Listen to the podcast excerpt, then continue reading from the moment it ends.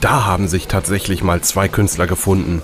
Für Level 2 The Virus Master haben sich kurzerhand die Entwickler von Lazy Brain Games mit der Metalband Last Chance to Reason zusammengetan und zwei Songs der Band mit einem furiosen Pixel-Shooter unterlegt. Dessen Ablauf wurde exakt mit den Songs synchronisiert.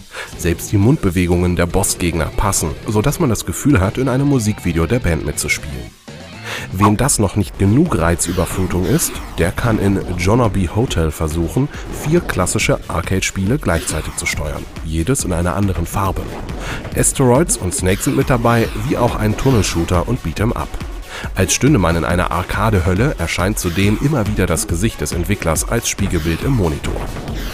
Etwas Entspannung findet man schließlich in Text and Drive Friendship Never Dies. Die Autofahrt ist der Spielfigur so langweilig, dass sie einen Textchat mit einem Freund anfängt.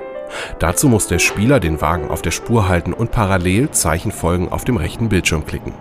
Doch natürlich läuft auch hier nicht immer alles wie geplant, sondern plötzlich findet sich der Spieler in der Kanzel eines riesigen Mechs wieder. Was lernen wir daraus?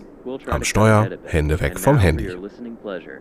Terry Kavanagh muss ein Sadist sein. Kaum ein anderer Indie-Star-Entwickler stellt den Spieler vor solch unlösbare Aufgaben wie in seinen Reaktionsspielen à la Super Hexagon.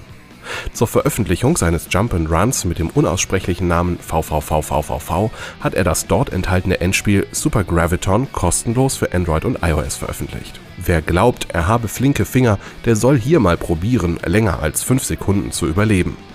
Großzügig wie Kavanagh nun mal ist, gibt's nämlich dann schon die erste Trophäe. Die besten auf YouTube halten übrigens über 5 Minuten durch. Respekt.